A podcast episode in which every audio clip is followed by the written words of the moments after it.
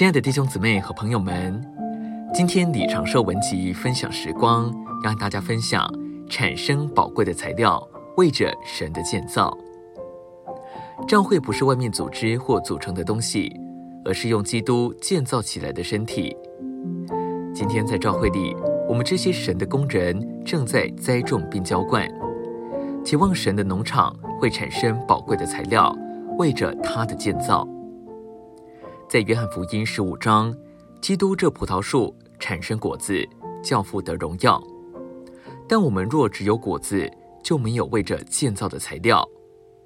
我们无法用成串的葡萄建造房屋。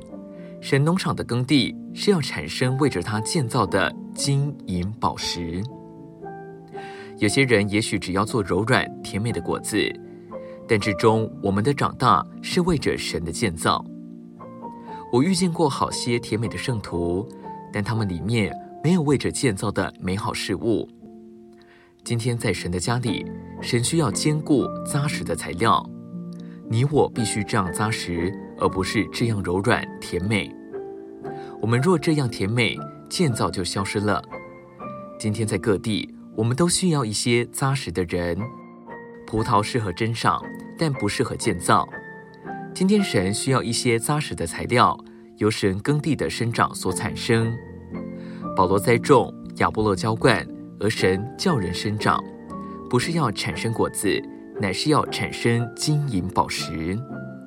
主必须改变我们的观念，将我们天然的领会转向他的启示，看见父子灵的工作，为着产生金银宝石，就是建造神家的材料。我们都需要在生命里长大，好在生命里变化。在教会中，有些圣徒又野又大胆，这是天然的；然而，有些圣徒十分胆怯，这也是天然的。我们都需要长大，使我们在主的见证上成为很刚强、很扎实的。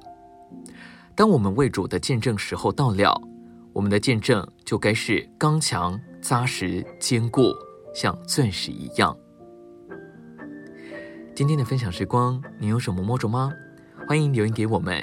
如果喜欢的话，也可以分享出去哦。